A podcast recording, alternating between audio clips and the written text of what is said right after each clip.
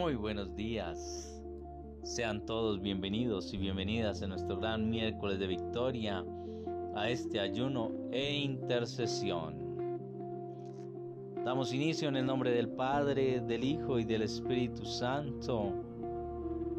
Amén. Que sea este momento de oración, ayuno e intercesión en el cual tú y yo reconozcamos nuestros pecados con miras a obtener el perdón de nuestro Dios y Salvador.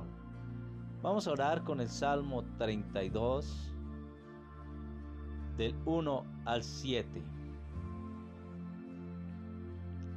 Dichoso el que es perdonado de su culpa y le queda cubierto su pecado. Dichoso el hombre a quien Yahvé no le cuenta el delito y en cuyo espíritu no hay fraude. Cuando yo me callaba, se sumían mis huesos en mi rugir de cada día, mientras pesaba día y noche tu mano sobre mí. Mi corazón se alteraba como un campo en los ardores del estío. Mi pecado te reconocí y no oculté mi culpa. Dije, me confesaré a Yahvé de mis rebeldías y tú absolviste mi culpa, perdonaste mi pecado. Por eso te suplica todo el que te ama en la hora de la angustia, y aunque las muchas aguas se desborden, no le alcanzarás. Tú eres un cobijo para mí, de la angustia me guardas. Estás en torno a mí para salvarme.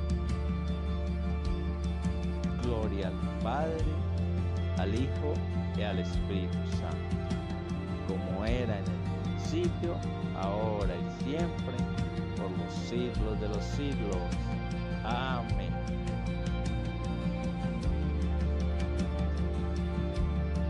Al reconocer y confesar nuestro pecado, obtenemos el perdón. El que confiesa su pecado siente la alivio. Con la confesión se obtiene la liberación cuando hay pecado escondido, hay estragos en la conciencia del ser humano y causa complejos de culpabilidad. Por eso es muy importante que tengamos presente la confesión. El pecado significa que nos sentimos culpables, ya no con respecto a la ley, sino con respecto a aquel que nos ama, que nos amó primero, que nos está amando, que nos amará, porque Él dijo, nunca te dejaré ni te desampararé. La salud del cuerpo y la salud del alma van unidas.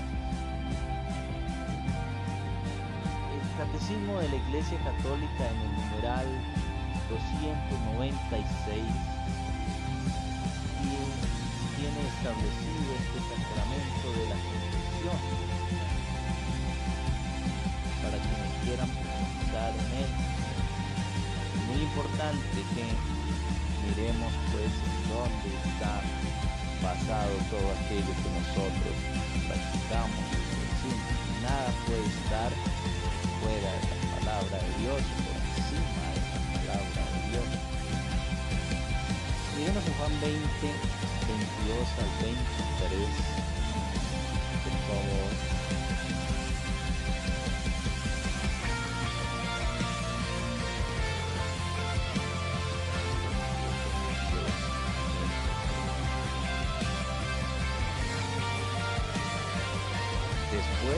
Sobre ellos y les dijo, recibid el Espíritu Santo. A quienes perdonéis los pecados, les serán perdonados. A quienes se los retengáis, les serán retenidos.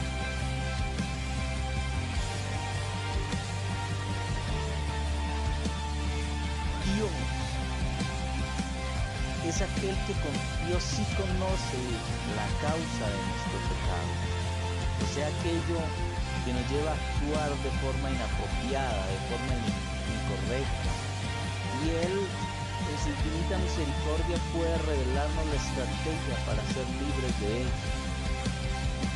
No podemos pelear nosotros solos esa lucha. Y es muy importante que tengamos en cuenta las relaciones interpersonales. Por eso debemos relacionarnos con aquellos que bendicen nuestras vidas. Debemos tener siempre presente Dios, nuestra familia, nuestros amigos. No olvidemos que en la cruz observamos y hemos meditado sobre la relación vertical, estar bien con Dios, y la relación horizontal, estar bien con los demás, sin descuidar nuestra relación con la creación, que durante algún tiempo tanto se habló de la casa común. Si estamos bien, podemos nutrir la vida de otros al morir al ego, al dejar el rencor. De esta manera nosotros vamos disponiendo nuestro ser para reconciliarnos con Dios, con nosotros mismos, con los demás. Cuando Dios saca a la luz nuestro pecado, nunca lo hace para avergonzarnos, sino para sanarnos. Ojo con juzgar. La palabra dice, no juzguéis y no seréis juzgados. Importantísimo que tengamos presente que solo la sangre de Cristo nos limpia del pecado. Y necesitamos de su Santo y Divino Espíritu, porque donde está el Espíritu de Dios, allí hay libertad. Así que hermanos, aprovechemos este ayuno para reconocer y confesar nuestros pecados. Clamemos a Dios su misericordia y acojámonos a ella. Y le recomiendo continuar en oración, trabajando en nuestro interior y para ello les invito a que lo hagamos con la primera epístola del apóstol San Juan, así caminar en la luz y vivir como hijos de Dios. Que el Espíritu Santo nos guíe.